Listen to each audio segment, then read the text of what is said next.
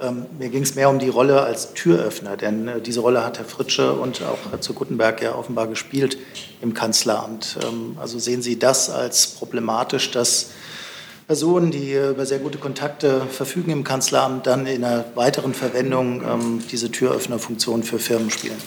Ich habe schon verstanden, worauf Sie hinaus wollen. Und trotzdem würde ich sagen, habe ich eine Antwort gegeben.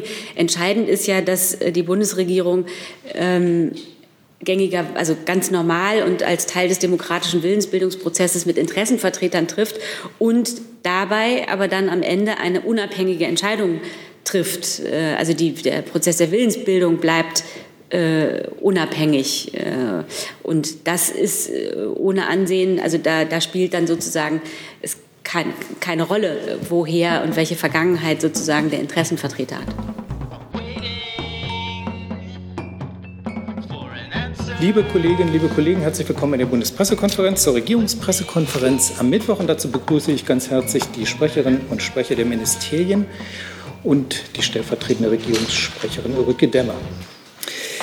Ähm, als Vorbemerkung, wir haben kein Kabinett gehabt, deswegen erübrigt sich der Bericht aus dem Kabinett. Und für alle Zuschauer, die möglicherweise diese Bundespressekonferenz live sehen, nur der Hinweis, die Bundespressekonferenz ist keine Institution der Bundesregierung, wie viele fälschlicherweise immer annehmen, sondern ein unabhängiger Verein von Journalistinnen und Journalisten, die sich in Berlin zusammengetan haben, um selber Pressekonferenzen veranstalten zu können, um damit die Bevölkerung auch besser informieren zu können. Und alle, die hier auf dem Podium sitzen, sind unsere Gäste. Das nur als Vorbemerkung. Wir haben dann gleichwohl trotzdem eine Ankündigung, und zwar vom Auswärtigen Amt, einen Terminhinweis. Herr Burger, bitte. Vielen Dank. Ja, Deutschland hat, wie Sie wissen, am 1. Juli den Vorsitz im Sicherheitsrat der Vereinten Nationen übernommen. Ein Schwerpunkt, den wir während unseres Vorsitzmonats setzen, ist das Thema Klima und Sicherheit. Und äh, deshalb wird am kommenden Freitag, den 24. Juli, Außenminister Maas im Sicherheitsrat eine offene Debatte zum Thema Klima und Sicherheit leiten. Bei dieser Debatte werden eine hochrangige Vertreter von UN-Generalsekretär Guterres und Vertreter und Vertreterinnen der Zivilgesellschaft zu Wort kommen. Die Auswirkungen des Klimawandels stellen schon jetzt eine zunehmende Bedrohung für den internationalen Frieden und die internationale Sicherheit dar, wie die Aufnahme in ein Dutzend Resolutionen zu verschiedenen Konflikten, etwa in Afrika, zeigt. Ziel der Debatte am Freitag ist es, zu definieren, wie der Sicherheitsrat künftig verlässliche Informationen über die Aus, äh, Auswirkungen des Klimawandels einholen kann. Konkret wollen wir Verbesserungen im UN-System erreichen, um dem Sicherheitsrat eine solide Informations- und Entscheidungsgrundlage für klimabedingte Risiken zu verschaffen. Die offene Debatte Debatte wird in Form einer Videokonferenz stattfinden und kann live mitverfolgt werden auf webtv.un.org. Vielen Dank. Herzlichen Dank. Gibt es dazu eine Frage? Herr Jung. Für wie erfolgsversprechend halten Sie so eine Debatten, wenn da äh, Vetomächte teilnehmen, die den Klimawandel also regierungstechnisch leugnen? Ja, Sie haben recht. Das ist ein Thema, äh, zu dem es im Sicherheitsrat äh, durchaus ähm, auch kontroverse Debatten gibt, wo, es kein, äh, wo kein Konsens äh, herrscht. Aber gerade deswegen scheint es uns wichtig, das Thema weiter auf die Agenda zu setzen. Und ähm, ich habe ja gesagt, wie die Zielsetzung für diese Sitzung ist, nämlich ähm, innerhalb des UN-Systems Verbesserungen zu erreichen, damit äh, verlässliche wissenschaftliche Informationen zur Verfügung stehen, dem Sicherheitsrat über die Auswirkungen von äh, Klimawandel auf äh, ja, Sicherheitsfragen ähm, und auf dieser Grundlage die Diskussionen im Sicherheitsrat vorausschauender geführt werden können. Hat die Bundesregierung dann Ideen, konkrete Ideen, wie das auf UN-Ebene geändert werden könnte? Dazu gibt es äh, eine ganze Reihe von ähm, äh, Gesprächen, die dazu seit geraumer Zeit stattfinden. Und ähm, das vorzustellen, ähm, dem dient unter anderem diese Sitzung am Freitag. Weitere Fragen dazu? Liebe Hörer, hier sind Thilo und Tyler. Jung und Naiv gibt es ja nur durch eure Unterstützung. Hier gibt es keine Werbung, höchstens für uns selbst. Aber wie ihr uns unterstützen könnt oder sogar Produzenten werdet, erfahrt ihr in der Podcast-Beschreibung. Zum Beispiel per PayPal oder Überweisung. Und jetzt geht's weiter. Das ist nicht der Fall. Dann habe ich, äh, gebe ich jetzt mal die Themen vor, die Kollegen an mich herangetragen wurden. Ich schlage vor, wir fangen mit dem Thema Maut an. Dazu hatte ich die meisten Fragen. Dann müsste also das wahrscheinlich das Verkehrsministerium nach vorne wechseln. Umweltministerium dann auch in dem Zusammenhang? Umweltministerium, ja.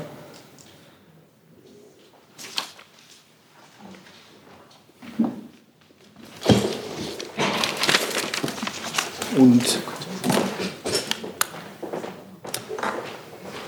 dann beginnen wir mit ähm, Herrn Rinke. Ja, ich würde auch ganz gerne mit dem Umweltministerium anfangen. Und, ähm, ich hätte ganz gerne gewusst, äh, was das Umweltministerium zu den Plänen des ähm, Verkehrsministers sagt, dass man eine Maut europaweit ausdehnt. Gilt für eine Pkw-Maut, aber möglicherweise im zweiten Schritt ja oder im weiteren Schritt auch für die Lkw-Maut. Ist das auch in Ihrem Sinne? Da muss die Bundesregierung ja eine gemeinsame Position zu einnehmen. Sie haben jetzt zwei Mautsysteme angesprochen. Das eine für die Pkw-Maut, das eine für die Lkw-Maut. Das sind auch schon zwei verschiedene Themen und auch zwei verschiedene ähm, ja, Haltungen, die wir dazu haben. Ich fange mal mit der Pkw-Maut an. Das ist natürlich eine Meldung, die uns überrascht hat. Äh, aus unserer Sicht äh, führt so eine europaweite Vignette für äh, Pkw eigentlich in die falsche Richtung.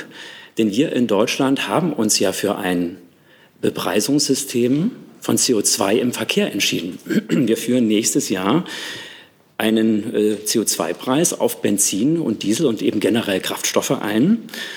Und äh, damit haben wir dann ja auch die erwünschte Wirkung, dass wir einen klimafreundlicheren Pkw-Verkehr ähm, schaffen können, denn dieser CO2-Preis steigt jedes Jahr. Und wir schaffen auch eben einen Anreiz ähm, für den, auf den öffentlichen Nahverkehr umzusteigen. Und ähm, außerdem hat so eine Vignette natürlich einen erheblichen Nachteil. Sie ist eine Art Flatrate, die die Vielfahrer belohnt und die Wenigfahrer eben ähm, ja, eher im Regen stehen lässt und belastet. Und deswegen ähm, ist das aus unserer Sicht überhaupt nicht sinnvoll. Ähm, und das Entscheidende ist, wir wollen ja keine Doppelbelastung äh, der Bürgerinnen und Bürger. Wie gesagt, wir haben eine äh, CO2-Bepreisung, die wir im kommenden Jahr einführen für den Verkehr. Und äh, das ist der richtige Weg aus unserer Sicht, den wir gehen sollten. Herr Jung, äh, nee, pardon. Das war jetzt der eine Teil der Antwort. Ja, Sie wollten noch zum LKW fragen. Genau. genau. Entschuldigung. Ähm, die, für den Lkw ist es ja vorgesehen, eine äh, stufenweise Erhöhung der CO2, eine CO2-orientierte und stufenweise Erhöhung der Maut einzuführen. Und das ist auch etwas, äh, was wir im Klimaschutzprogramm der Bundesregierung ähm, ja so beschlossen haben. Also äh, wir wollen diese Lkw-Maut, die ähm, sich staffelweise erhöht, entsprechend ähm, eben am CO2-Ausstoß ausgerichtet. Das ist ein wichtiger Beitrag für den Klimaschutz und dahinter stehen wir auch. Dann Herr Jung dazu. Herr Alexandrin, können Sie vielleicht mal erläutern, als Bürger in Europa zahlt man ja Steuern dafür, dass zum Beispiel Infrastruktur gebaut wird. Damit werden Autobahnen gebaut. Warum will Ihr Ministerium jetzt noch mal für die Nutzung dieser öffentlichen Infrastruktur äh, eine Maut einführen? Für alle in Europa. Also zum einen. Pardon? Jetzt. Ich fange mal ganz allgemein an. Also es ist jetzt nicht so, dass äh, unser Ministerium da jetzt auf äh, Alleinsicht vorprescht, sondern tatsächlich kommen wir hier einem Wunsch nach, den tatsächlich alle äh, EU-Mitgliedstaaten an äh, uns herangetragen haben, diesen Punkt, der mehr als, mehr als zehn Jahren äh, auf europäischer Bühne diskutiert wird, äh, noch einmal voranzutreiben. Das heißt, was wurde getan? Es wurde ein grundsätzlicher Vorschlag jetzt nochmal erarbeitet, um im Rahmen der deutschen EU-Ratspräsidentschaft dieses Anliegen, worauf sich äh, worauf im Inneren der EU eigentlich Einigkeit besteht, dass wir nämlich zum einen hier eine sehr gerechte Nutzerfinanzierung ermöglichen und zum anderen eine sehr gute Lenkungswirkung in Sachen Klima äh, im Verkehr haben. So, das ist auch nicht so, dass äh, das jetzt ein Punkt wäre, der jetzt völlig neu wäre, sondern äh, der Punkt Eurovignette spielt unter anderem eine Rolle auch im Klimapaket, das die Bundesregierung ja gemeinsam verabschiedet hat. Dort findet sich es wieder auf Seite 11, soweit ich weiß, äh, und ist unter anderem ein wesentlicher Punkt im äh, Verkehrsressort, weil wir eben dort auch nochmal eine Lenkungswirkung merken oder sehen, die wir dann eben auch nicht nur in Deutschland, sondern eben auf europäischen äh, Maßstab setzen können.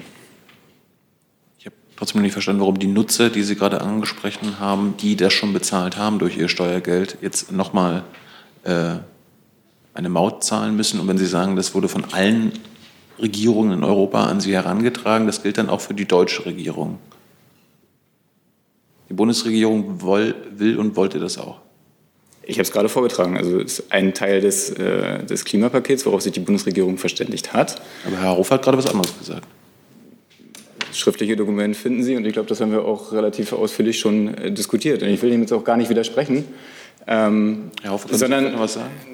ich habe gerade noch mal aufgemacht, dass wir hier eine Diskussion noch mal aufnehmen anstoßen auf Wunsch, der an uns herangetragen ist äh, im Rahmen der EU-Ratspräsidentschaft. Hier ein Thema, das seit sehr, sehr langer Zeit diskutiert wird, noch einmal neu anzustoßen im Rahmen äh, der Ratspräsidentschaft.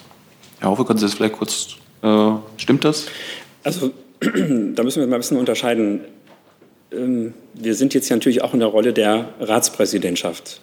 Ähm, da will ich mich jetzt ganz zurückhaltend äußern und erstmal gar nichts äh, zu diesem Vorgang sagen. Ich äh, spreche jetzt hier als Sprecher des Bundesumweltministeriums und jetzt nicht äh, sofort im, in der Rolle der äh, Ratspräsidentschaft, wobei wir die natürlich an dieser Stelle immer auch im Hintergrund, äh, im Hinterkopf äh, haben müssen. Und ich betone nochmal, dass wir uns im Klimaschutzprogramm auf einen anderen Ansatz verständigt haben. Wir haben uns auf die CO2-Bepreisung im Verkehr also den CO2-Preis eben für Kraftstoffe, verständigt, ähm, auch weil er eben einen ähm, Vorteil weil er eben diesen Vorteil hat gegenüber einer ähm, Maut. Er wirkt ähm, recht direkt, er ist eben gerecht, was das Fahrverhalten betrifft. Wir haben ihn ja auch so ausgestaltet, dass jetzt aber eben Pendler, ähm, gerade auch eben Menschen mit niedrigeren Einkommen, die aufgrund ihrer Arbeit viel fahren müssen, trotzdem eine Entlastung bekommen. Also wir haben ja dann ein echtes Paket geschnürt äh, für diese CO2-Bepreisung im Verkehrssektor, die unterschiedliche Punkte, auch gerade die Sozialdimension äh, berichtet. Und ähm, das Gute eben daran ist, er gilt ja nicht nur auf den Autobahnen. Es ist eine CO2-Bepreisung, die gilt natürlich auf jeder Straße, weil es geht um Kraftstoffe und nicht um eine Straßennutzungsgebühr. Und was wir äh, auf keinen Fall wollen, ist hier eine Doppelbelastung der Bürger, äh, CO2-Preis und dann noch eine Straßennutzungsgebühr. Frau Herzog. Nochmal an das Verkehrsministerium. Es gibt ja bereits in vielen Ländern eine Vignette. Also Inwiefern würden Ihre Pläne darüber hinausgehen oder das ergänzen? Können Sie noch mal Kriterien nennen zum Beispiel? Genau, das ist eben der Punkt, dass es in verschiedenen Ländern verschiedene Ansätze gibt. Und hier wollen wir eben schauen, dass man, wie, wie kriegt man all diese Ansätze zusammen? Und ich wiederhole nochmal, wir haben hier einen sehr, sehr äh, frühen Vorstoß. Das heißt, wir stoßen das Thema nochmal an. Alle weiteren Details werden dann äh, im Verlauf kommen. Zusatz? Ähm, ja, nicht direkt Zusatz, aber zum gleichen Thema an das Finanzministerium. Äh, scheinbar neue Vorschläge vom ähm, Verkehrsministerium gibt und äh, dass da noch Abstimmungsbedarf ist. Und sobald wir in der Bundesregierung dazu eine einheitliche Meinung haben, werden wir uns dazu hier äußern. Eine Meinung erstmal unter Vorbehalt haben Sie im Moment nicht. Ich habe mich eben dazu geäußert. Wenn wir hier eine einheitliche Äußerung äh, machen können, äh, dann werden wir uns hierzu auch hier in der PK äußern. Dann dazu nochmal Herr Rinke. Ja, nochmal ans Verkehrsministerium. Vielleicht habe ich es nicht richtig verstanden. Also was genau das Ziel dieses Vorstoßes ist. Ähm, Sie wollen eine Diskussion über eine europaweite Regelung, die möglichst noch in der deutschen EU-Ratspräsidentschaft beschlossen werden soll. Was hätte das für Konsequenzen für Deutschland? Dass Deutschland sein System ändert oder worauf zielt das? Ich sage es nochmal, wir haben ja einen sehr grundsätzlichen Vorschlag gemacht, der, wie man äh, eben auch vernehmen konnte, auch sich noch in der Ressortabstimmung innerhalb der Bundesregierung befindet. Nochmal aber, wir haben hier sehr also an das Verkehrsministerium wurde im Rahmen der EU-Ratspräsidentschaft von verschiedenen Seiten, seitens verschiedener EU-Staaten herangetragen, dass die Debatte, die seit mehr als zehn Jahren läuft, ähm, wie schafft man es, eine, eine gerechte Finanzierung der, der Straßennutzung und gleichzeitig mit einem Instrument, was eine solche Euro-Vignetten-Richtlinie wäre, auch nochmal eine klimatechnische Lenkungsmaßnahme einzubauen. Diesen Vorschlag haben wir angestoßen. Genau, aber darf ich nochmal nachfragen? Ich verstehe das Ziel nicht. Ihr Minister muss ja ein klares Ziel haben. Heißt das dann, dass man sicherstellen möchte, dass jedes äh, EU-Land tatsächlich so eine Bepreisung oder Vignette oder Maut hat, äh, die dann alternativ sein kann, also dass Deutschland sein System weiterführt und andere führen was anderes oder das Gleiche ein, oder käme es zu der vom Umweltministerium befürchteten Doppelbelastung? Wie gesagt, wir sind am Anfang der Diskussion. Die weitere Details werden folgen. Was das Ziel sein soll, ist, dass wir ja jetzt über sehr, ähm, das hatte ich auch schon gesagt, dass wir über nationale Maßnahmen sprechen, die dort sind. Also wir haben verschiedene Mautsysteme in verschiedenen Ländern. Äh, und es wird jetzt eben nochmal der Versuch angestoßen, eine europäische Regelung zu finden. Herr Jung dazu nochmal? Äh, pardon, Herr Jessen? Ja, fängt auch mit J an. Ähm, Alexandrin, wenn ich mich nicht verhört hatte, dann hatten Sie in Ihrer ersten Einlassung gesagt, alle anderen EU-Staaten hätten Sie ge äh, dazu ge darum gebeten. Wie dokumentiert sich das? Wie dokumentiert sich das alle oder auch, wie Sie es jetzt eben sagen, verschiedene äh, EU-Staaten Deutschland um eine solche Regelung gebeten haben? Ähm, das ist der eine Punkt. Der zweite Punkt äh, ist die Frage an Frau Demmer. Ähm, wenn eine Regelung jetzt auf den Weg gebracht wird als Vorschlag, die die bisherige deutsche Regelung, äh, auf die sich die Bundesregierung verständigt hatte, faktisch ähm, außer Kraft setzt oder konterkariert. Welche Position hat die Kanzlerin dazu? Beobachtet sie den Prozess nur oder äh, hat sie eine eigene Meinung dazu? Also die Gespräche äh, zu diesem Thema werden innerhalb der Bundesregierung geführt. Ich habe jetzt den äh, Ressorts hier nichts hinzuzufügen. Die Kanzlerin hat, äh, Sie können nicht berichten, ob die Kanzlerin eine eigene Position dazu hat oder möchten Sie es nicht sagen? Wie üblich findet Ressortabstimmung innerhalb der Bundesregierung statt. Und dann war noch die Frage an Herrn Alexandrin. Sorry, falsche Wortwahl, nicht alle, viele. Und wie dokumentiert sich dieser explizite Wunsch? Äh, in Gesprächen, die der äh, Minister mit seinen Kollegen führt. Herr Jung jetzt? Jetzt wird es ja spannend. äh, Wie viele sind viele? das muss ich Ihnen tatsächlich nachreichen. Und äh, Sie verwiesen auf Seite 11 äh, vom Klimapaket der Bundesregierung. Geht es um die Eckpunkte, dieses 23-seitige Papier, oder äh, die 173-seitige Fassung? Weil bei beiden, wenn man da nach Maut sucht, wenn man auf Seite 11 guckt, dann geht es ausschließlich um CO2-Bepreisung in Sachen Lkw-Maut. Da ist nichts mit Pkw-Maut aufgeschrieben. Also worauf haben Sie jetzt gerade verwiesen? Es fokussiert auf die Grundsätze, die man hat im Sinne einer Euro-Vignetten-Richtlinie. So aktuell sind wir da, wie Herr Haufe auch richtig gesagt hat, vor allen Dingen äh, beim Stand der Lkw-Maut. Äh, was eben momentan diskutiert wird, ist, inwieweit man diesen Vorschlag äh, ausführen kann, um die Lenkungswirkungen, die wir dort im Klimapaket beschrieben haben, die es durch die Lkw-Maut eben gibt, eben weiter sinnvoll auszuweiten auf einer europäischen Ebene. Ich meine, ich kann es Ihnen ja vorlesen, aber Ihre äh, Novelle der Euro-Vignetten-Richtlinie bezog sich explizit in diesen Papieren auf die Lkw-Maut. Das sagte ich gerade. Es bezog sich auf die Lenkungswirkung, die diese Lkw-Maut hat und wie man jetzt diese Lenkungswirkung ausdehnen kann auf alle weiteren Verkehrsträger. Ja, aber jetzt, was Sie uns vor fünf Minuten gesagt haben, gilt ja jetzt schon nicht mehr. Erstens, dass da irgendwas äh, mit Pkw-Maut drinstehen würde und äh, dass alle anderen EU-Länder sich das wünschen. Jetzt haben Sie innerhalb von fünf Minuten schon das einräumen müssen. Ich glaube nicht. Jeder, der zuhört, glaubt das schon. Herr Kreuzmann? Meine Frage würde sich auch nochmal an Herrn Alexandrin richten. Äh, ist es denn der explizite Wunsch Ihres Ministers oder Ihres Hauses, äh, dass es zu einer solchen Regelung kommt, oder exekutieren Sie nur etwas, was einige andere an Sie herangetragen haben? Wie gesagt, wir haben die Debatte nochmal angestoßen, weil der Wunsch im Rahmen der EU-Ratspräsidentschaft an uns herangetragen wurde. Ähm, Sicherlich ist es aber auch im äh, Sinne des Ministers, ich glaube, das haben wir auch mitbekommen, dass äh, man an einer nutzergerechten Finanzierung mit einer ähm, klimatechnischen Lenkungswirkung ähm, durchaus auch Interesse hätte. Herr Rinke nochmal. Frage an Frau Demmer nochmal äh, dazu. Ähm, es gibt ja ein offizielles EU oder ein offizielles Programm für die deutsche EU-Ratspräsidentschaft. Sind Sie dafür, dass eine europaweite Regelung für eine Pkw-Maut jetzt äh, in dieses Programm aufgenommen wird. Also ist es Ziel der Bundeskanzlerin, dass eine europaweite Regelung zur Pkw-Maut jetzt in den sechsten, nächsten fünfeinhalb Monaten noch angestrebt wird. Also das offizielle Programm äh, für die Ratspräsidentschaft steht ja, das äh, haben wir hier bekannt gegeben. Die Ratspräsidentschaft läuft ja schon. Und was das Thema anbelangt, kann ich mich jetzt hier nur noch mal wiederholen.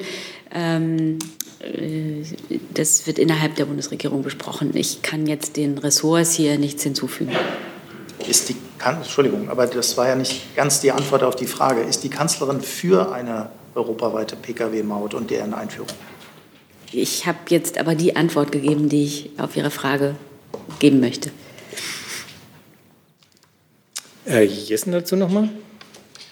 Herr Alexandrin, ähm, Sie haben eben ausgeführt, dass Ihr Minister sich im Grunde die an ihn herangetragenen Wünsche zu eigen macht. Deswegen nochmal die Frage, wir haben in Deutschland, äh, das hat Herr Haufe ausgeführt, äh, ein bestimmtes System der CO2-Bepreisung. Äh, wenn die Maut zusätzlich käme, würde das entweder bedeuten eine doppelte Belastung oder es müsste eine Entlastung äh, geben, und zwar zu Lasten ähm, der bisherigen CO2-Bepreisung über die, äh, über die Spritkosten. Welche Vorstellung hat Ihr Minister dazu? Denn so eine grundsätzliche Vorstellung muss man doch schon haben, wenn man einen grundsätzlichen Vorschlag macht. Wie gesagt, und die Abstimmungen dazu laufen. Und sobald diese abgeschlossen sind, Nein, ich frage ja nicht nach der Abstimmung, das haben wir gehört, sondern ähm, wie will Ihr Minister ähm, sichern, dass es keine doppelte Belastung der deutschen äh, Kraftfahrer gibt? Dazu laufen aktuell die Abstimmungen. Er hat keinen eigenen Vorschlag bislang. Es gibt dazu verschiedene Varianten, dazu laufen die Abstimmungen. Dann sagen Sie uns doch bitte diese verschiedenen Varianten. Das werde Varianten. ich tun, sobald die Abstimmungen dazu abgeschlossen sind. Herr Jung? Vielleicht können Sie auch nachreichen, nicht nur wie viele EU-Staaten Sie jetzt meinen, sondern welche das auch sind. Danke. Also vielleicht noch mal ein Hinweis dazu, äh, um da meinen Kollegen auch ähm, kurz äh, beizustehen. Äh, wir können natürlich hier nicht äh, aus EU-Ratsarbeitsgruppen die Arbeitsstände vermitteln. Das geht nicht an dieser Stelle. Ähm, deswegen können wir da auch nicht jetzt bestimmte Dinge, ähm, die dort diskutiert werden, äußern. Da bitte ich um Verständnis, auch in unserer Rolle der Ratspräsidentschaft, ähm, was ich noch mal klar sagen möchte, weil die beiden Mautsysteme hier auch ein bisschen durcheinander geraten. Die Lkw-Maut, die äh, CO2-preisbezogene Lkw-Maut und eben ihre Staffelung, ihre schrittweise Erhöhung, die ist äh, komplett unstrittig. Die wollen wir auch, die unterstützen wir auch.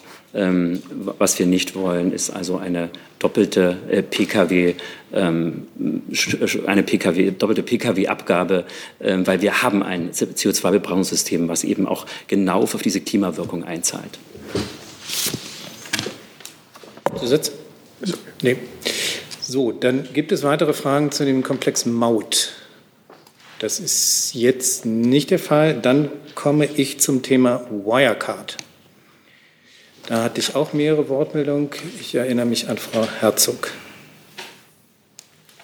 Ja, das ist eine Frage ans Kanzleramt. Ein Regierungssprecher hat mitgeteilt, dass sich ähm, im Komplex Wirecard auch Klaus-Dieter Fritsche, ehemaliger Beauftragter für die Nachrichtendienste des Bundes, an das Kanzleramt gewandt hat und um einen Gesprächstermin gebeten hat für die Wirecard AG. Welche Rolle spielte Fritsche nach Kenntnis des Kanzleramts bei Wirecard? Und sehen Sie Versäumnisse im Fall Wirecard der Bundesregierung oder auch des Kanzleramts? Also ähm, wie gesagt, wir haben uns ja auch hier am Montag schon zu diesem Themenkomplex äh, geäußert und auch schon in den Wochen vorhergehend. Ähm, selbstverständlich äh, erfordert, ähm, äh, erfordern diese Vorkommnisse umfassende Aufklärung. Darum ist auch das Kanzleramt bemüht, wie die gesamte Bundesregierung. Ähm, Tatsächlich hat am 13. August 2019 äh, Klaus-Dieter Fritsche, der ehemalige Beauftragte für die Nachrichtendienste des Bundes, sich an das Kanzleramt gewendet und um einen Gesprächstermin für das Unternehmen Wirecard äh, gebeten, in seiner Funktion als Berater für das Unternehmen. Das heißt, Sie haben zu diesem Zeitpunkt auch keine vorläufige Einschätzung, ob Sie möglicherweise Dinge übersehen haben, Fehler gemacht haben? Also wie gesagt, wir, die Bundesregierung hat immer nach Sachlage entschieden und ähm, der, der, Themenkomplex, äh, den wir hier am Montag verhandelt haben, äh, da handelt es sich um ein völlig übliches Vorgehen. Ne? Die Bundesregierung, die Bundeskanzlerin, die Bundesminister und Ministerinnen ähm, werben und sprechen an die Interessen von deutschen Unternehmen. Deswegen werden ja die Bundeskanzlerin, die Bundesminister und die Bundesministerinnen ähm, durchaus auch von äh, großen Wirtschaftsdelegationen begleitet. Und im Rahmen dieses Vorgangs äh, hat die Bundeskanzlerin äh, das Thema Wirecard angesprochen. Äh, und äh, die Bundesregierung hat insgesamt jeweils immer dem Kenntnisstand folgend ähm, darauf reagiert. Dazu Herr Jessen. Hatte Herr Fritsche den erbetenen Termin eigentlich bekommen und wahrgenommen? Ja, am 11. September.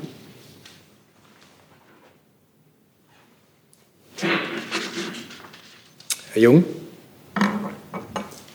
Ich fand Ihre ähm, Aussage zur China-Reise ganz interessant. Da gab es das Zitat, zum Zeitpunkt der Reise hatte Frau Merkel keine Kenntnis von möglichen schwerwiegenden Unregelmäßigkeiten bei Wirecard.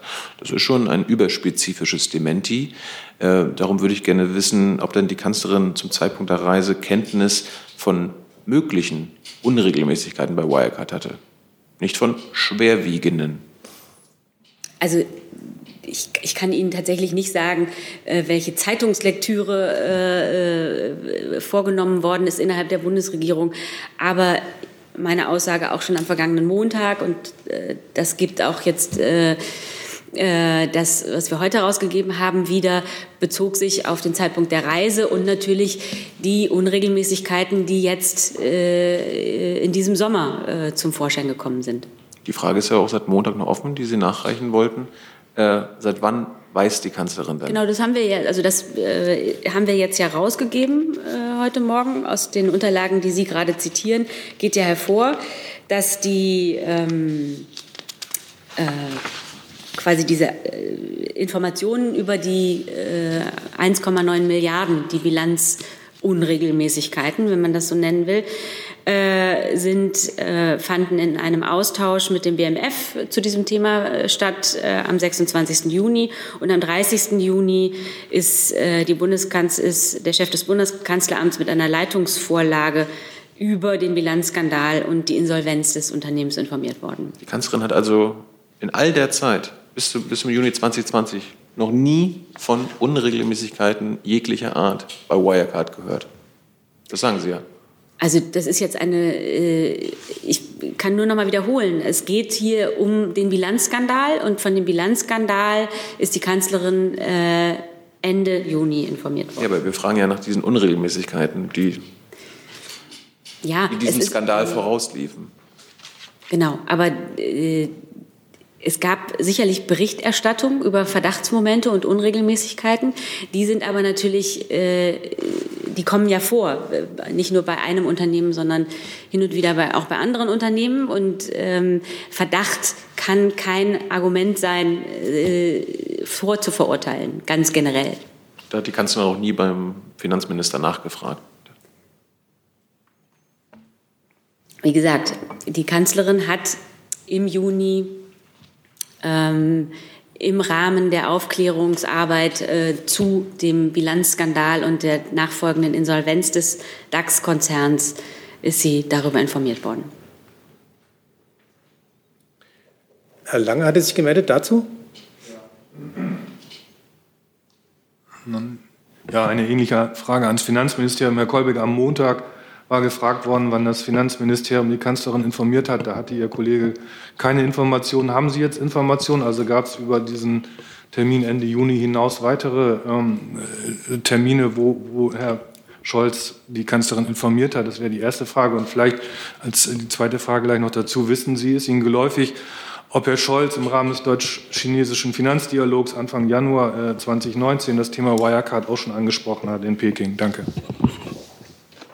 Ja, vielen Dank. Ich glaube, bei bei den Punkten muss man zwei Ebenen unterscheiden. Einmal das, was heute bekannt ist, äh, die äh, vermutlich äh, kriminellen Machenschaften, die dazu geführt haben, dass 1,9 Milliarden Euro fehlen in dem Unternehmen.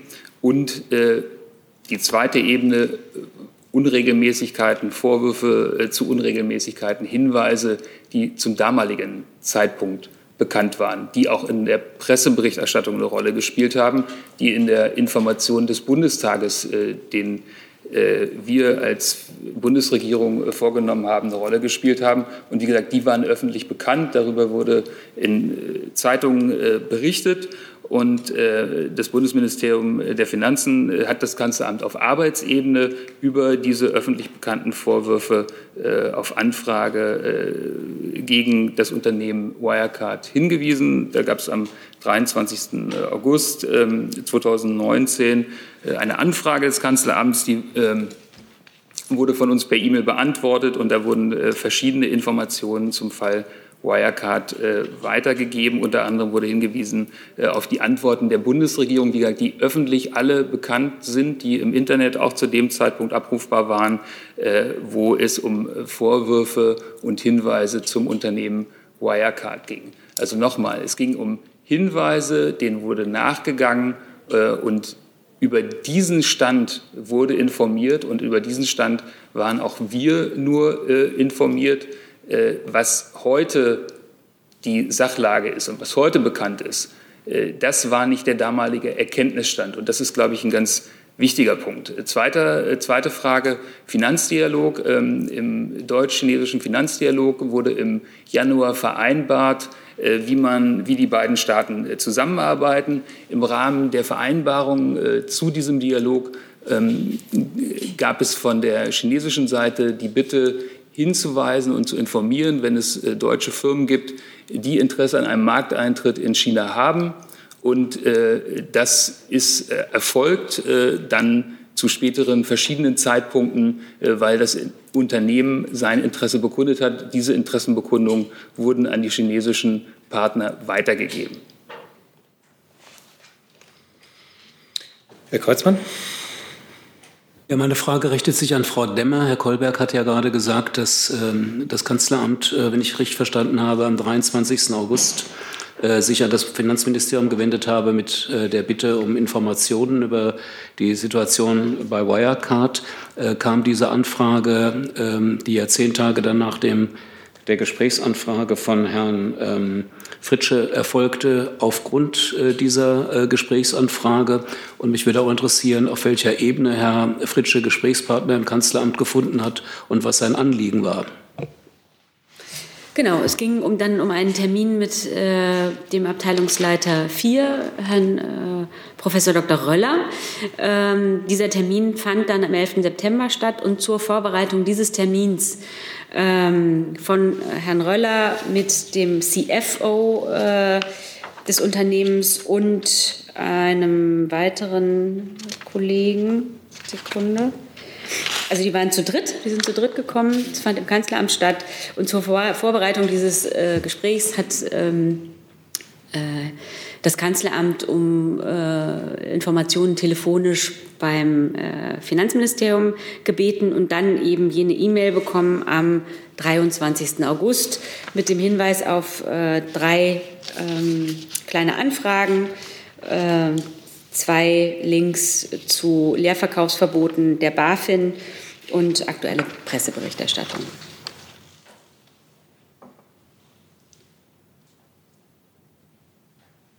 Herr Rinke. Ich hätte ganz gerne noch mal nach Herrn Fritsche gefragt, der da jetzt äh, ja neben Herrn Gutenberg auftaucht als jemand, der sich für Wirecard einsetzt. Ist das eigentlich üblich, dass ehemalige Abteilungsleiter oder Staatssekretäre dann für neue Arbeitgeber, so interpretiere ich das, dass er für Wirecard gearbeitet hat, dann im Kanzleramt noch mal melden und Termine vereinbaren?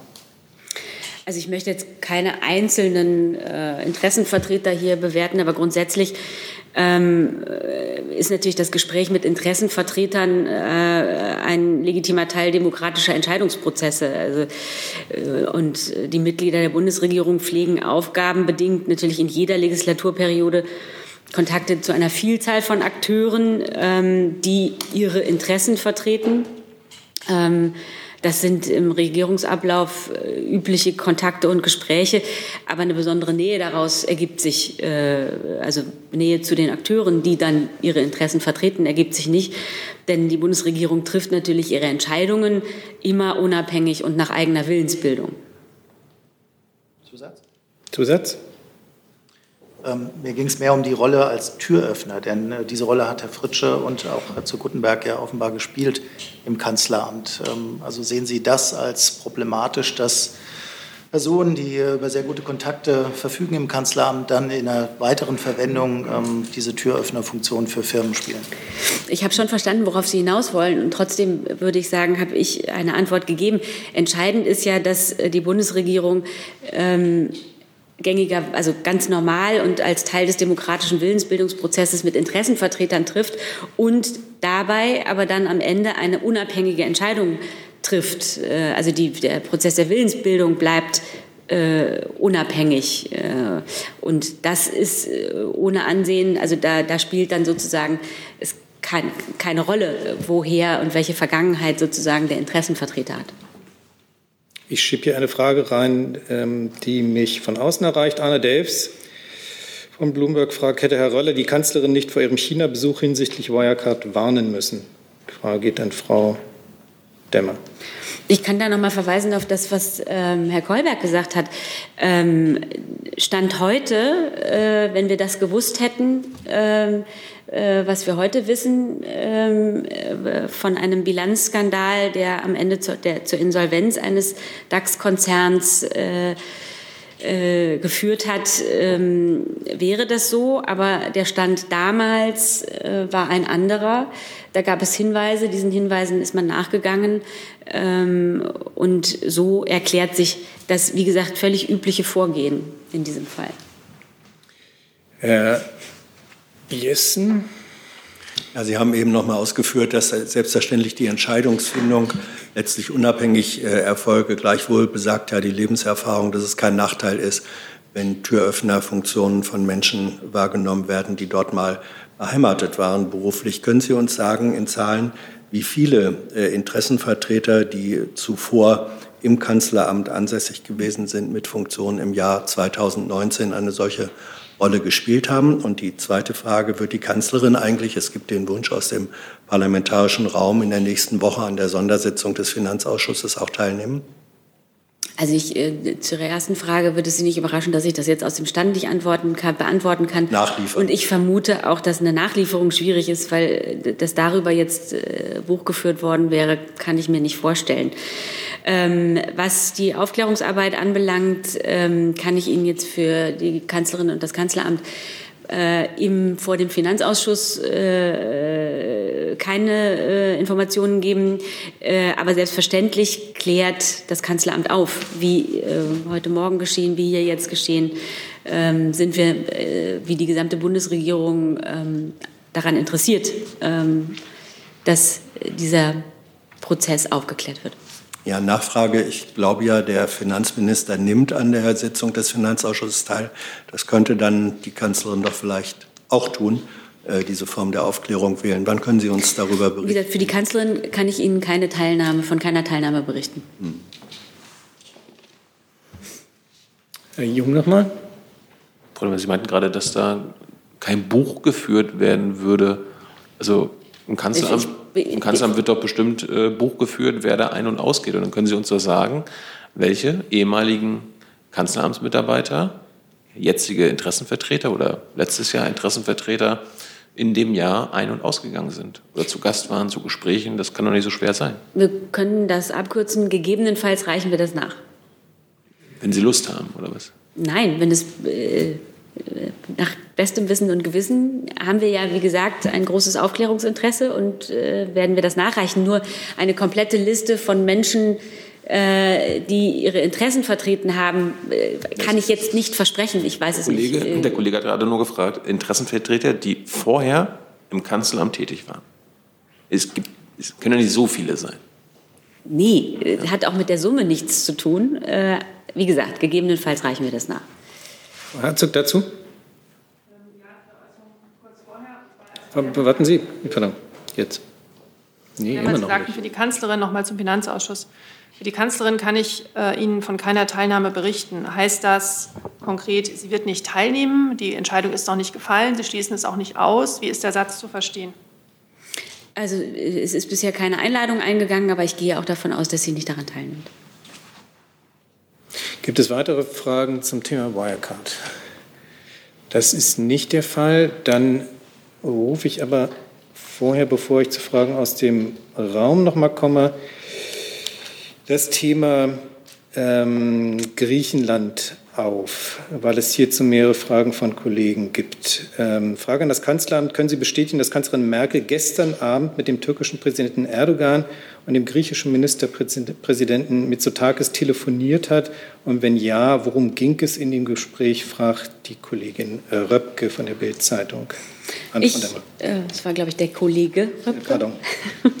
Ähm, ich äh, kann das bestätigen. Die Kanzlerin hat gestern Abend äh, mit Erdogan äh, telefoniert. Dabei wurden verschiedene Themen erörtert, insbesondere die Lage in Libyen sowie in der Ägäis und dem östlichen Mittelmeer und äh, ferner weitere bilaterale Themen.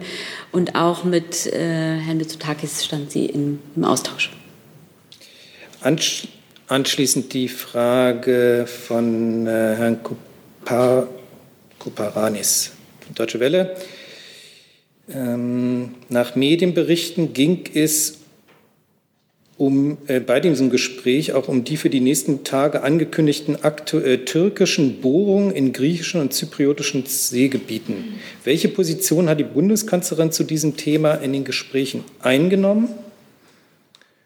Und ich füge mal hier die Nachfrage dazu. Die Bundeskanzlerin und Außenminister Maas hatten angekündigt, sich um die Türkei-Strategie der EU während der deutschen Präsidentschaft der EU zu bemühen. Wird die Bundesregierung diese Absicht weiter verfolgen können? Aber vielleicht erst mal das Erste. Also ich äh, kann jetzt über das hier Gesagte hinaus, äh, ich kann eben bestätigen, natürlich ging es um, um das östliche Mittelmeer. Ähm, und unsere Haltung grundsätzlich äh, zu den Bohrungen, äh, zur Frage der Seegrenzen und der Exploration von natürlichen Ressourcen im öst östlichen Mittelmeer ist bekannt. Da gibt es auch ja, einen Beschluss von Sanktionen ähm, äh, durch die EU. Aber Herr Burger kann da bestimmt noch flankieren. Ähm, ich kann just zu dieser Frage nur auf die Äußerung des Außenministers gestern in Athen verweisen, ähm, der ja dort sich mit seinem griechischen Amtskollegen und auch mit Ministerpräsident Mitsotakis getroffen hat und im Anschluss nochmal gesagt hat, dass äh, also die Haltung der Bundesregierung dort dargestellt hat, dass das Völkerrecht eingehalten werden muss und deswegen Fortschritte in den EU-Türkei-Beziehungen nur dann möglich sind, wenn Ankara Provokationen im östlichen Mittelmeer unterlässt. Gleichzeitig sehen wir innerhalb der Europäischen Union die Notwendigkeit, einen Dialog mit der Türkei zu führen, denn die Türkei ist ein strategisch wichtiges Land. Äh, Sie haben vielleicht mitbekommen, letzten Montag haben sich auch die EU-Außenminister äh, in Brüssel getroffen beim, beim Außenrat und auch dort stand das Thema der Beziehung der EU zur Türkei ähm, ganz oben auf der Tagesordnung und das wird auch weiterhin ein Thema sein, was wir prioritär im Rahmen unserer EU-Ratspräsidentschaft behandeln werden. Dann füge ich die Frage von Ellen Hasenkamp von NBR äh, hinzu. Droht aus Sicht der Bundesregierung eine militärische Eskalation zwischen den NATO-Partnern Türkei und Griechenland? Steht Deutschland als Ratspräsident dem EU-Partner Griechenland bei? Wie will die Bundesregierung sich gegenüber dem NATO-Partner Türkei verhalten, wenn die Lage eskaliert? Das ist, äh, ja, wer sich auch immer berufen fühlt, Frau Demmer-Burger.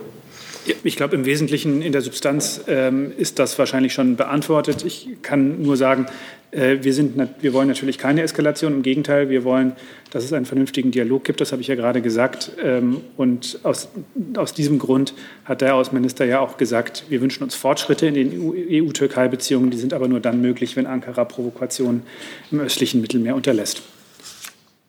Gibt es aus dem Saal zu diesen Komplexen weitere Fragen? Das ist nicht der Fall. Dann gibt es Fragen zu anderen Themen.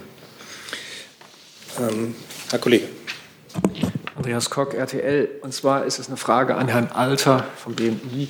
Es geht um die binationalen Paare und äh, das Problem der äh, Einreisebeschränkungen infolge der EU, ähm, Corona-Krise. Ähm, was ist da der aktuelle Sachstand? Ähm, der Leidensdruck äh, der Betroffenen macht sich ja im Internet dann doch schon relativ stark geltend.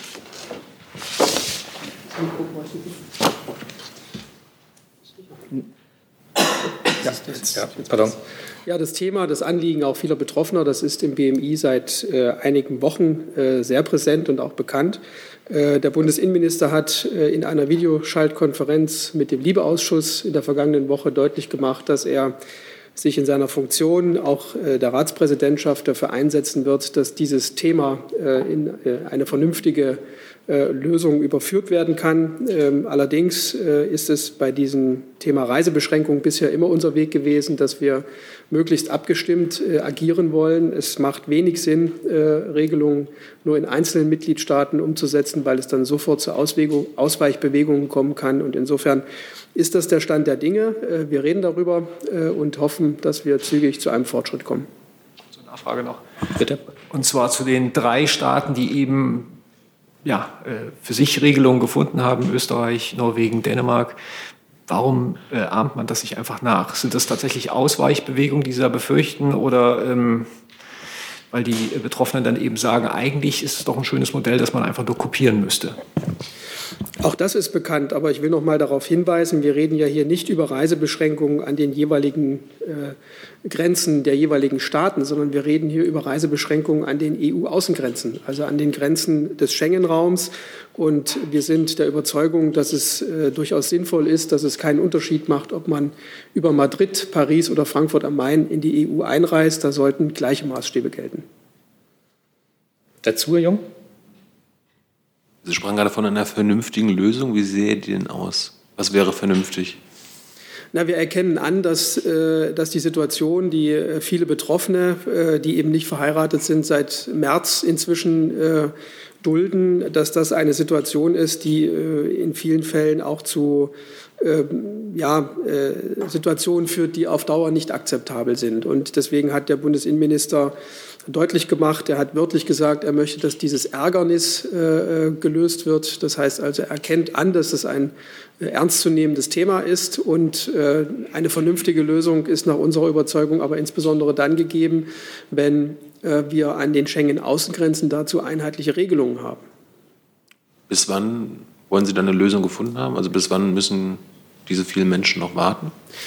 Das ist im Moment nicht möglich, das äh, festzustellen. Wir sind da im Gespräch und äh, ich kann an dieser Stelle sagen, dass es zumindest nicht künstlich herausgezögert wird. Haben Sie denn ein Ziel? So bis September schaffen wir das? Oder? Nein, äh, das, wir können ein Ziel nicht äh, an einem Monat oder einem Tag festmachen, sondern das Thema ist wichtig und wichtige Themen löst man schnellstmöglich. Dazu? Dann neues Thema. Auch ans BMI. Herr Seehofer sagte, er könne sich eine Studie zu Gewalt gegen Polizisten vorstellen. Ist das inzwischen bei Ihnen im Haus eine beschlossene Sache oder ist das noch im Prüfungsstadium? Wie weit sind die Vorbereitungen gediehen und was wäre der Zeitrahmen?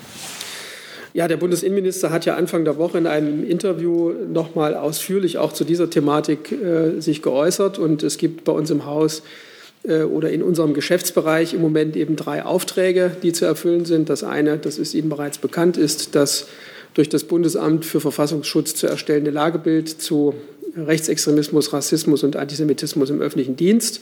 Äh, dann gibt es einen zweiten Auftrag, der darin besteht, äh, diese Phänomene, also Rechtsextremismus, Rassismus, Antisemitismus in Deutschland, das heißt also in der deutschen Gesellschaft äh, zu untersuchen. Und der dritte Aspekt ist auch sicherlich durch die Krawallen, durch die wiederholten Krawallen, die zuletzt in Frankfurt stattgefunden haben, nochmal äh, verstärkt ins, äh, in den Blickpunkt gerückt ist, ein Auftrag, ähm, auch zu untersuchen, ähm, welche Ursachen äh, es eigentlich hat, dass wir seit längerem den Trend beobachten, dass Gewalt gegen Polizeibeamte in Ausübung, Ausübung ihres Dienstes stark zunimmt. Diese drei Aufträge sind formuliert.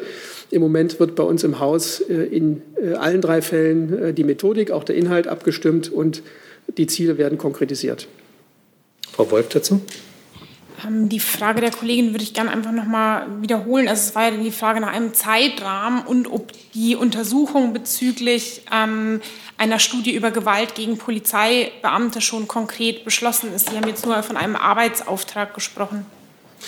Ja, wenn der Bundesinnenminister für sein Haus einen, einen Arbeitsauftrag formuliert, dann äh, ist das beschlossene Sache für das BMI. Nachfrage. Ähm, Seehofer sprach in dem Interview mit dem Merkur von einem Trend, der davon geprägt sei, Gewalt gegen Polizisten auszuüben. Da würde mich interessieren, ob eine solche Untersuchung oder Studie aus seiner Sicht zur Umkehr dieses Trends beitragen kann. Und da dann anschließend, er hat in dem Interview auch nochmal betont, ähm, dass er davon überzeugt sei, dass es in der Polizei kein strukturelles Problem mit Rassismus äh, gibt. Ähm, sieht er denn umgekehrt ein latentes oder ein strukturelles Problem von Feindseligkeit gegen die Polizei in der Gesellschaft? Also ich fange mal äh, von hinten an. Es ist äh, einfach so, wenn man sich die Zahlen anschaut. Sie wissen ja wahrscheinlich, dass das Bundeskriminalamt einmal im Jahr dazu auch ein Lagebild veröffentlicht, äh, Gewalt gegen Polizeibeamte. Und die Zahlen, die dort äh, zum Vorschein kommen, sind eben durchaus beachtlich, wenn man, wenn man bedenkt, dass äh, im Vergleich des, äh, der Jahre 2017 zu 2018 beispielsweise Widerstand und tätlicher Angriff auf die Staatsgewalt um 39,9 Prozent angestiegen ist, nochmal im Vergleich zu 2019 um 8,2 Prozent. Ähm, oder eine andere Kategorie tätlicher Angriff auf Vollstreckungsbeamte da reden wir von insgesamt fast 15.000 Fällen. Gegenüber 2017 sind 2018 27,5 Prozent mehr festgestellt worden. Und nochmal im Vergleich 2018 zu 2019 plus 20 Prozent. Das sind zwei Beispiele von mehreren Fallkategorien. Und der Minister hat eben deutlich gemacht, äh, es ist äh, auch mit Blick auf Stuttgart und Frankfurt, aber schon viel vorher eben dieser Trend zu erkennen, dass die Gewaltbereitschaft gegen äh, Amtsträger, gegen Polizeibeamte, die ihren Dienst ausüben, deutlich sichtbar ansteigt. Und äh, der Bundesinnenminister will es nicht dabei belassen, dass man sich mit diesen Zahlen beschäftigt, also im Sinne von einer Situationsbeschreibung, sondern ihm geht es darum, äh, im Rahmen einer Untersuchung herauszufinden, was sind denn eigentlich die Ursachen für dieses Verhalten, für diesen Trend. Und wenn man die Ursachen kennt, dann besteht zumindest die Chance, dass man ähm, äh, daran ansetzen kann, vielleicht Präventionskonzepte erarbeitet, gezielt Maßnahmen einleitet, die dann in der Hoffnung äh, eingeleitet werden, dass der Trend umgekehrt werden kann. Das ist genauso muss man das verstehen. Ähm, aber dann nochmal die Nach also die Frage war tatsächlich, ob er auch formulieren würde, dass es ein latentes oder strukturelles Problem mit Feindseligkeit gegen die Polizei gibt, wie er das im Falle der, der Gewalt ähm, äh, des Rassismus ähm, bei der Polizei ja ausschließt. Ähm, der Bundesinnenminister hütet sich davor, äh, in pauschalisierender Weise äh, solche Dinge zu beschreiben. Wir erleben das ja in Bezug auf die Kritik, die die Polizei seit einigen Wochen erfährt dass, äh, dass es an Fällen, die in der Öffentlichkeit bekannt werden, die es auch ohne jeden Zweifel gibt. Auch das sagt ja der Minister. Es gibt immer Fälle und es wird sie auch geben äh, in jeder Organisation, die strikt abzulehnen sind und gegen die man rigoros vorgehen muss, ohne Ansehen der Person. Aber ähm, er hütet sich davor oder mahnt auch an, dass man sich davor hüten solle, von diesen Fällen auf eine gesamte Organisation in pauschalisierender Weise zu schließen. Und umgekehrt ist es natürlich genauso, dass der Bundesinnenminister diese Dinge beobachtet. Es gibt an verschiedenen Stellen ähm, sehr, sehr deutliche Indikatoren dafür, dass die Gewaltbereitschaft steigt. Und gleichwohl äh, würde der Bundesinnenminister sich nicht zu dieser Feststellung hinreißen lassen, die Sie formuliert haben. Herr Jung dazu. Ja, zwei Lernfragen. Zum einen die Zahlen, die Sie selber vorlegen. Ähm, ist es korrekt, dass die Tätigkeitendefinition von Ihrer Seite ausgeweitet wurde, sodass jetzt halt mehr Tätigkeiten in der Statistik aufgeführt werden und dass gleichzeitig die Körperverletzung an Polizeibeamten stark zurückgegangen ist. Können Sie das bestätigen? Ähm, also zum zweiten Punkt, das ist richtig. Äh, vorsätzliche einfache Körperverletzung ist äh, mit 2800 Fällen, das ist immerhin auch noch eine bemerkenswerte Zahl, aber im Vergleich zu 2018 um 37,4 Prozent zurückgegangen. Das ist eine Kategorie. Ich könnte jetzt alle durchgehen, dann würden Sie ein anderes Bild bekommen, als wenn Sie sich eins rauspicken. Und zum Zweiten, ich habe ganz bewusst nur die Zahlen von 2018 und 2019 genannt, weil es mit dem 52. Gesetz zur Änderung des Strafgesetzbuches Änderungen äh, auch bei diesen Straftatbeständen gab. Deswegen sind die Fallkategorien von 2017 und vorher nicht repräsentativ. Das war mein Punkt. Und äh, eine Studie über Gewalt von Polizisten an der Bevölkerung, ist Ihr Auftrag schon? Ähm, da, da, präsentieren Sie ja keine Zahlen. Also wir gehen ja zunächst mal davon aus, dass wenn, wenn es Sachverhalte gibt, wenn Polizeibeamte äh, in Ausübung ihres Dienstes rechtswidrig Gewalt anwenden, dann gehen wir davon aus, dass dieses Verhalten spätestens vom Betroffenen selbst zur Anzeige gebracht wird. Wir haben das an dieser Stelle mehrfach gesagt. Das ist kein Kavaliersdelikt. Wenn rechtswidrig äh, Körperverletzungen im Amt stattfinden, dann ist das zur Anzeige zu bringen. Diese Zahlen liegen vor und das äh, wird jetzt nicht als singulärer Aspekt untersucht. Herr Jessen. Da Sie eben noch mal betont haben, der Bundesinnenminister werde äh, sich nicht eine Kategorisierung pauschal wie strukturelles Problem auch in diesem Fall äh, zu eigen machen. Ähm, wenn aber im Hinblick auf die Forderung unabhängige äh, Rassismusuntersuchung, wenn da die These gibt kein strukturelles Problem, ähm, Anlass war, eine solche Studie abzulehnen, der gleiche Befund, ich, äh, kein strukturelles Problem, ist in diesem Fall aber Anlass für eine Studie. Äh, da messen Sie doch mit äh, zweierlei Maß.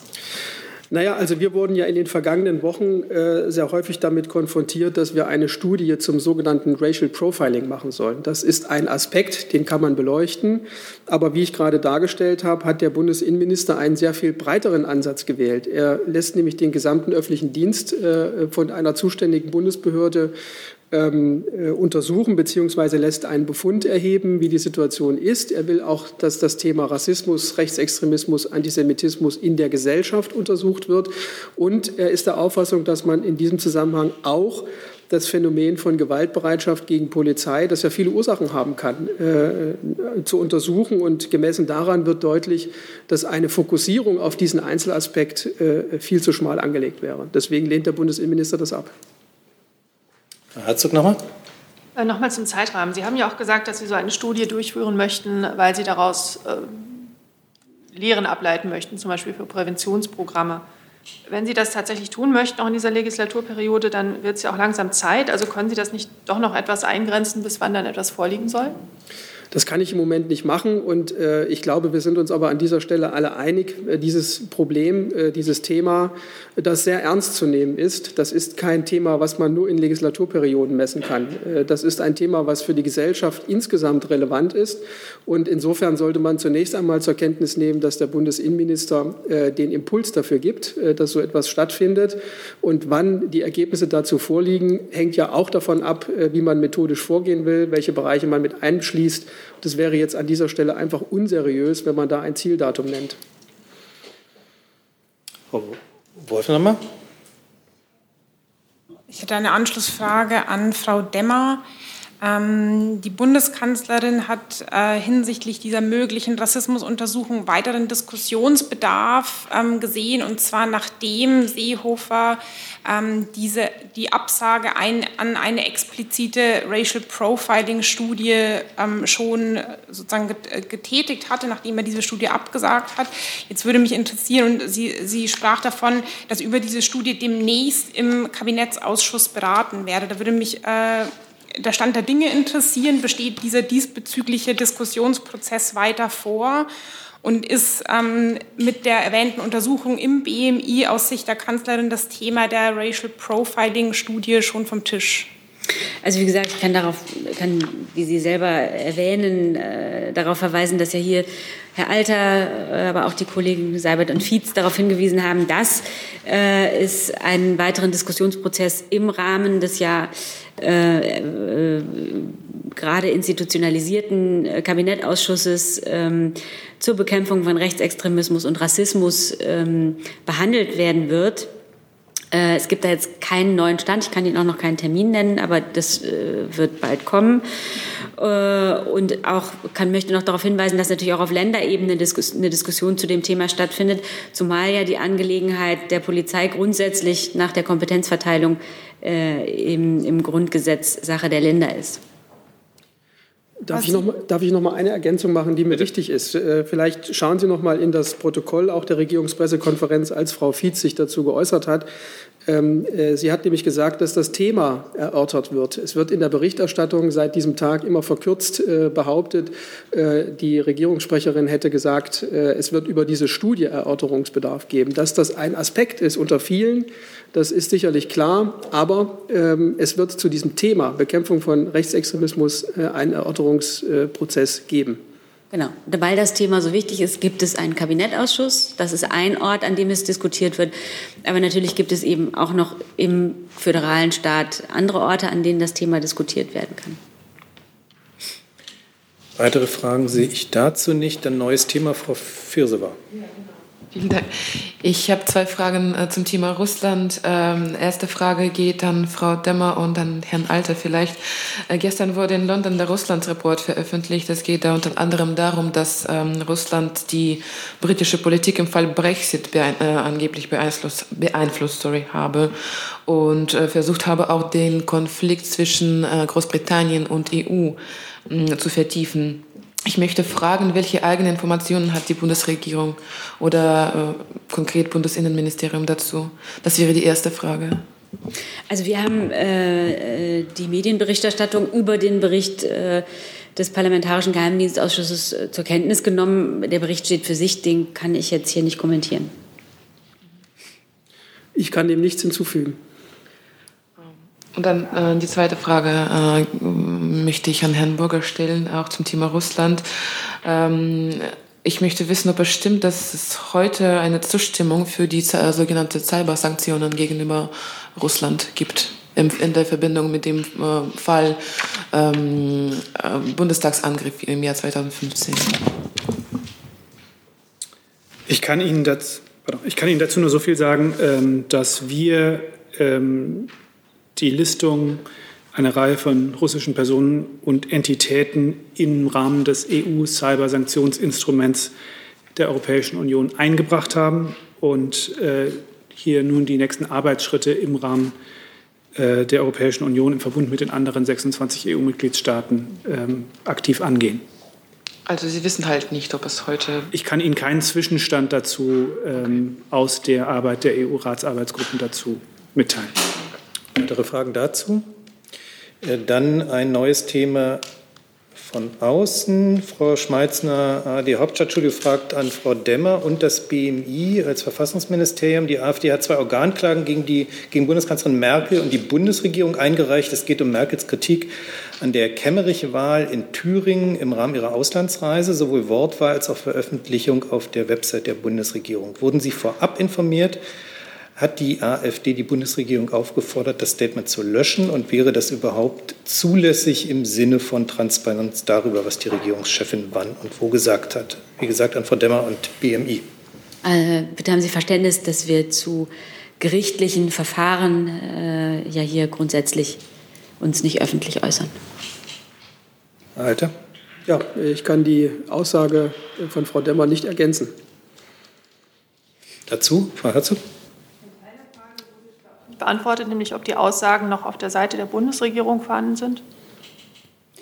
Das kann ich aus dem Stand nicht sagen. Weitere Fragen dazu?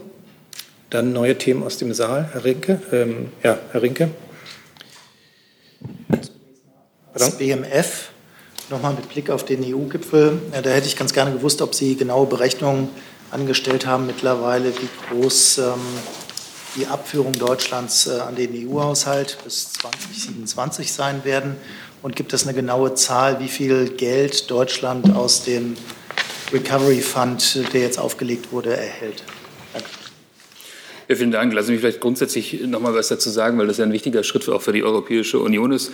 Der Bundesfinanzminister hat die Einigung äh, auf den EU-Haushalt und auf den äh, Wiederaufbauplan als Wendepunkt zu einem stärkeren Europa bezeichnet, zu einer äh, besseren Union.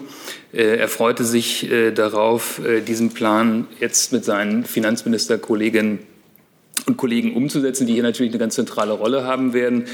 Äh, die Beschlüsse der Staats- und Regierungschefs äh, müssen jetzt in Rekordzeit äh, und mit einer Vielzahl von europäischen Gesetzgebungsakten umgesetzt werden, damit die Mittel auch rechtzeitig bereitstehen. Allen Beteiligten ist bewusst, dass die rechtzeitige Umsetzung große Herausforderungen ähm, beinhaltet und auch weiterhin die Bereitschaft zu Kompromissen erfordert.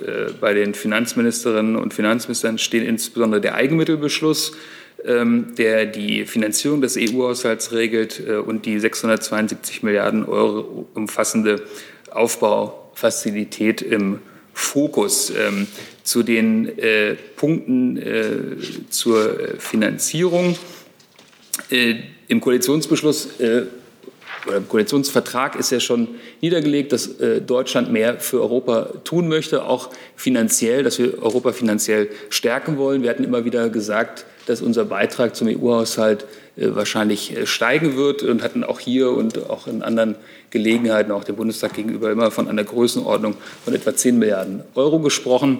Äh, in, diesem, in, in dieser Größenordnung gehen wir auch davon aus, dass in dieser Größenordnung der deutsche Beitrag steigen wird.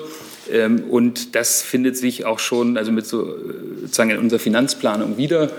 Für die Jahre 2019 bis 2023 sind wir schon von etwa 40 Milliarden ausgegangen. Also es findet sich in dem Rahmen wieder, äh, was wir auch äh, erwartet haben. Äh, wichtig ist dabei, dass man auch sieht, dass natürlich Deutschland in besonderer Weise als vernetzte Ökonomie in der Mitte Europas davon profitiert, dass wir Europa stärken, dass wir die Wirtschaft stärken, dass wir dafür sorgen, dass wir einen schnellen Aufbruch haben, weil nichts wäre schlimmer und fataler für Deutschland, wenn wir in Europa äh, nicht schnell aus der Krise kommen. Darf ich nochmal nachfragen? Also die Zahl 40 Milliarden, die war ja schon vorher bekannt. Jetzt geht es ja darum, dass konkrete Beschlüsse gefasst wurden. Unter anderem ist der deutsche Rabatt angehoben worden. Äh, deswegen nochmal die Nachfrage, das bezieht sich jetzt, was Sie gesagt haben, 40 Milliarden bis 2023 auf die Berechnung nach dem Gipfel. Genau. vorher. Genau. Also wir haben ja die ganze Zeit gesagt, dass wir Europa stärken wollen, dass wir mehr beitragen wollen, dass wir unseren finanziellen Beitrag erhöhen wollen. Damit ist die Koalition äh, angetreten und das hat sie jetzt auch umgesetzt und die Vereinbarungen, die auf europäischer Ebene jetzt durch die Staats- und Regierungschefs äh, nach langen Verhandlungen getroffen wurden, äh, spiegeln sich ungefähr oder halten sich in dem Rahmen, äh, der bereits in der Finanzplanung auch niedergelegt ist. Und Recovery Fund? Das umfasst äh, also sozusagen die Abführungen an die EU, das ist damit umfasst. Entschuldigung, die Frage war gewesen, was Deutschland aus dem Recovery Fund bekommt. Haben Sie da auch eine Zahl? Genau, jetzt muss man sich Jetzt geht es ja auch darum, wie genau die Umsetzung erfolgt. Und da werden wir sicherlich äh, auch hier dann konkrete Zahlen äh, zur Verfügung stellen. Ich äh, warne trotzdem davor, jetzt äh, äh, Aufrechnungen zu machen und zu sagen, derjenige kriegt so viel Euro und derjenige kriegt so viel Euro. es war ja gerade das Ziel mit den Maßnahmen, dass wir Europa insgesamt stärken, dass wir die Regionen stärken, die besonders vom, äh, von der Pandemie und von den wirtschaftlichen Auswirkungen betroffen wurden. Ähm, und darum geht es bei den Vereinbarungen äh, der Staats- und Regierungschefs. Darauf liegt der Fokus, dass wir einen solidarischen Akt äh, als europäische Gemeinschaft vornehmen, um Europa nach vorne zu bringen und schnell aus der Krise zu kommen. Weitere Fragen zum Thema Finanzen? Das ist nicht der Dann Fall. Kann ich kurz nachreichen? Bitte? Das Protokoll der PK ist äh, noch im Netz. Das bezog sich jetzt auf die Frage nach der AfD. Südafrika, genau. Hm? Kemmerich. Ähm, dann neues Thema, das geht an das BMG. Ach, ja, ich habe auch noch eine Frage an Sie. Jetzt, pardon. Ja, dann ziehe ich mal die Verkehr Frage ans Verkehrsministerium noch einmal vor. Pardon, dass ich jetzt für Verwirrung gesorgt habe, die muss ich jetzt aber erstmal noch mal finden. Es war nämlich eine Frage eines Kollegen noch und dann können wir Sie da entlassen. Und zwar Frage an das BMVI. Für morgen ist der Aviation Summit geplant. Kommen die Teilnehmer nach Berlin oder ist das eine Videokonferenz, fragt Herr Buchwald vom ZDF. Worum geht es hauptsächlich? Ähm, das wird eine Videokonferenz sein. Die Einladung können wir gerne nochmal an Herrn Buchwald weiterschicken. Ähm, es wird vor dem Termin um 11.15 Uhr ein kurzes Pressebriefing geben, auch online gestreamt. Äh, lade ich Sie gerne dazu ein, das anzuschauen. Dort werden die wesentlichen Inhalte kurz vorgestellt. Im Anschluss an die Veranstaltung werden wir außerdem nochmal die Abschluss-PK dazu haben, ebenfalls online gestreamt. Wem die Einladung noch nicht zugekommen ist, gerne nochmal Bescheid sagen. Herzlichen Dank. Und jetzt die Frage ans Gesundheitsministerium.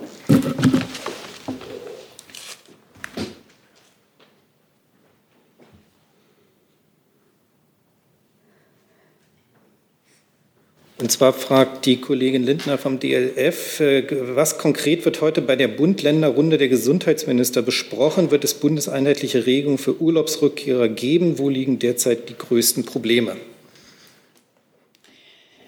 Also äh, zunächst mal ist das ja nicht unsere Veranstaltung, sondern eine Veranstaltung der Länder, bei der der Bundesgesundheitsminister zu Gast sein wird. Deswegen müssten Sie Fragen äh, zur Agenda an die Länder, an die GMK richten.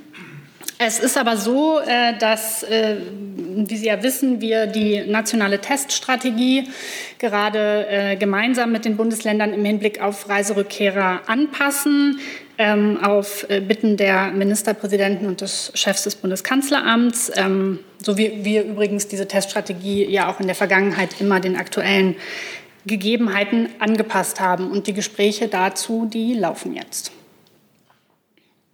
Herr Rinke. Ich hätte ganz gerne äh, genau dazu gewusst, was denn die Position des äh, Gesundheitsministeriums ist. Also sind Sie dafür, dass Rückkehrer entweder generell oder, ähm, wenn sie aus Krisengebieten kommen, an den Flughäfen getestet werden. Und die zweite Frage dazu, es gibt ja schon Quarantäneregeln. Wer sorgt eigentlich dafür, dass die auch umgesetzt werden? Denn es gibt immer wieder Berichte, dass auch Rückkehrer aus äh, Risikogebieten am Flughafen keinerlei Hinweise erhalten, dass sie sich überhaupt in Quarantäne begeben müssen. Mhm. Also zur ersten Frage. Wie gesagt, wir haben die Gespräche dazu zeitnah aufgenommen und die laufen noch und denen möchte ich an dieser Stelle nicht vorgreifen. Zur zweiten Frage, ja, also es ist klar, dass Rückkehrer aus Risikogebieten äh, sich äh, in Quarantäne begeben müssen. Geregelt wird es in den Landesverordnungen. Es gibt dafür auch eine Musterverordnung und äh, umgesetzt wird es von den Behörden vor Ort. Die sind dafür zuständig. Zusatz? Kurz nachfragen, wissen Sie zufälligerweise, ob das irgendwelche Sanktionen nach sich zieht, wenn man es nicht tut? Da bin ich ehrlich gesagt überfragt. Das müsste ich nachgucken. Also ich meine, das ist, regelt natürlich jedes Land auch für sich, ob die Musterverordnung dafür was vorsieht, müsste ich nachschauen. Aber wie gesagt, wie das im Einzelnen umgesetzt wird, das müssten Sie tatsächlich äh, bei den Ländern abfragen, beziehungsweise bei den Behörden vor Ort, die das dann umsetzen. Herr Sambale? Ähm, auch zu dem gleichen Thema. Wie ist denn die Position des Bundesgesundheitsministeriums zur Frage, ob man Kontrollzentren mit kostenlosen Testmöglichkeiten an allen Flughäfen einrichtet oder sehen Sie das weiter in der Kompetenz der Bundesländer und sollen die örtlichen Gesundheitsämter je nach Flughafen weiter zuständig bleiben oder halten Sie es für richtig, das zentral zu erfassen? Also für den Infekt, also um mit der letzten Frage anzufangen, für den Infektionsschutz sind die Behörden vor Ort zuständig. Und zur ersten Frage kann ich tatsächlich nur wiederholen, dass wir gebeten worden sind, und das tun wir jetzt auch, die nationale Teststrategie, die ja regelt, in welchen Fällen auch bei Personen ohne Symptomen äh, Tests auf Kosten der GKV äh, vorgenommen werden können und auch sollen, ähm, diese Teststrategie jetzt anzupassen im Hinblick auf äh, Reiserückkehrer. Und dass äh, die Gespräche dazu laufen. Und wie gesagt, ich möchte dem an dieser Stelle nicht vorgreifen. Gibt es weitere Fragen zum Thema Corona an dieser Stelle, Frau Herzog? Nicht dazu, aber ans BMG. Dann bitte. Der Berufsverband der Kinder- und Jugendärzte kritisiert heute in einer Mitteilung, dass immer mehr Kinderstationen und Kinderkliniken in Deutschland schließen, weil sie sich aus Sicht der meist privaten Klinikbetreiber nicht lohnen. Zitat, die medizinische Versorgung von Kindern und Jugendlichen in Kinderkliniken und Stationen ist akut gefährdet sagt der Verband. Inwiefern stimmt diese Einschätzung aus Sicht des BMG und wenn ja, was tun Sie dagegen? Also mir ist diese Äußerung jetzt nicht bekannt. Ähm, der Bundesgesundheitsminister hat sich in der Vergangenheit aber zu diesem Thema schon mehrfach geäußert. Ähm, das würde ich Ihnen aber gerne noch mal raussuchen und nachliefern. Dazu, Herr Jessen. Ja, ähm, Frau Schwesig, äh, die Ministerpräsidentin von Mecklenburg-Vorpommern, hat äh, Schließung von Kinder, mindestens einer großen Kinderklinik in ihrem Bundesland zum Anlass genommen, ähm, zu fordern, dass das System der Fallpauschalen ähm, äh, gestoppt werden müsse. Damit seien Kinderkliniken nicht zu betreiben und die Folge wäre eben weitere Schließung und Verschlechterung der Versorgung. Sie werden diese Äußerung kennen. Wie steht Ihr Haus dazu? Also wie gesagt, ich würde zu dem Thema, ähm, zu dem sich der Minister schon öfter geäußert hat, würde ich das äh, gerne nachliefern, wenn ich darf. Weitere Fragen zu diesem Thema? Das ist nicht der Fall. Ich habe aber noch eine Reihe von Fragestellungen, wollte nur darauf hinweisen, dass wir über unser angestrebtes Zeitlimit von einer Stunde schon weit hinaus sind. Also wenn jetzt noch ganz wichtige Fragen zu stellen sind, dann nur zu, aber ein bisschen Disziplin dabei. Herr Sambale nochmal. Ans Auswärtige Amt, ähm, wie der Stand ist bei den Bemühungen, die entführte Kulturaktivistin in Bagdad freizubekommen und wissen Sie mehr über die Hintergründe, ob es sich um kriminelle oder politische Täter handelt? Ja, Herr Sambale, da muss ich Sie um Verständnis bitten, dass wir zu Einzelheiten solcher Fälle generell uns nicht öffentlich äußern. Da geht es um den Schutz und das Wohlergehen der Betroffenen und das hat für uns da absoluten Vorrang. Hey Leute, Jung und Naiv gibt es ja nur durch eure Unterstützung. Ihr könnt uns per PayPal unterstützen oder per Banküberweisung, wie ihr wollt. Ab 20 Euro werdet ihr Produzenten im Abspann einer jeden Folge und einer jeden Regierungspressekonferenz. Danke vorab. Frau Herzog. Ja, anderes Thema. Es geht um eine Studie der Bertelsmann Stiftung von heute. Das ist eine Frage, die richtet sich, ich denke, in erster Linie an Frau Demmer. Und diese Studie zeigt, dass Kinderarmut ein großes Problem in Deutschland bleibt. Rund 2,8 Millionen Kinder und Jugendliche wachsen demnach in Armut auf. Und es gebe da in den vergangenen Jahren trotz jahrelang guter wirtschaftlicher Entwicklung kaum Verbesserungen. Was sagt die Bundesregierung dazu und ist das nicht ein Versagen der Politik? Ähm, also äh, die Analyse ihrer, die ihrer Frage zugrunde liegt, kann ich nicht teilen.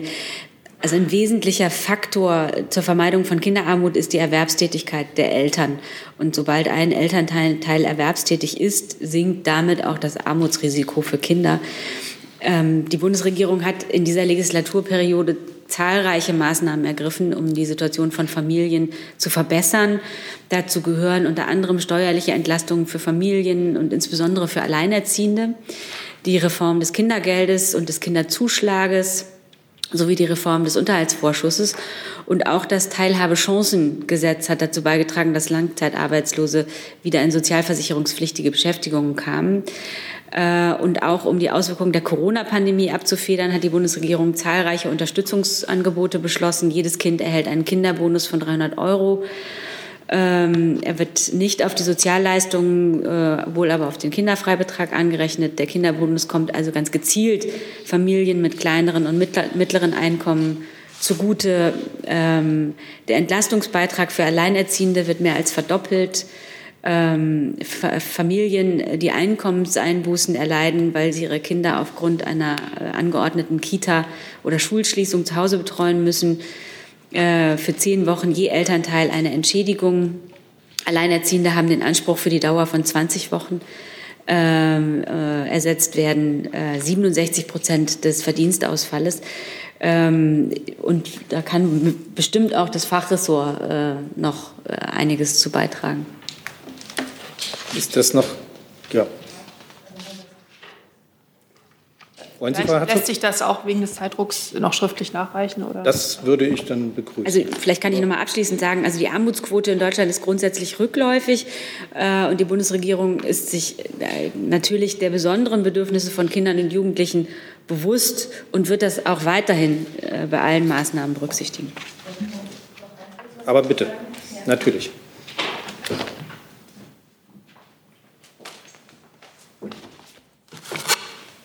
Ja, ich will das jetzt auch gar nicht zu lange auswalzen, aber ähm, wir als Familienministerium äh, würden gerne auch eine Aussage der Studie eingehen. Es ist ja immer die Rede, das ist eine der Hauptnachrichten, die rausgeht.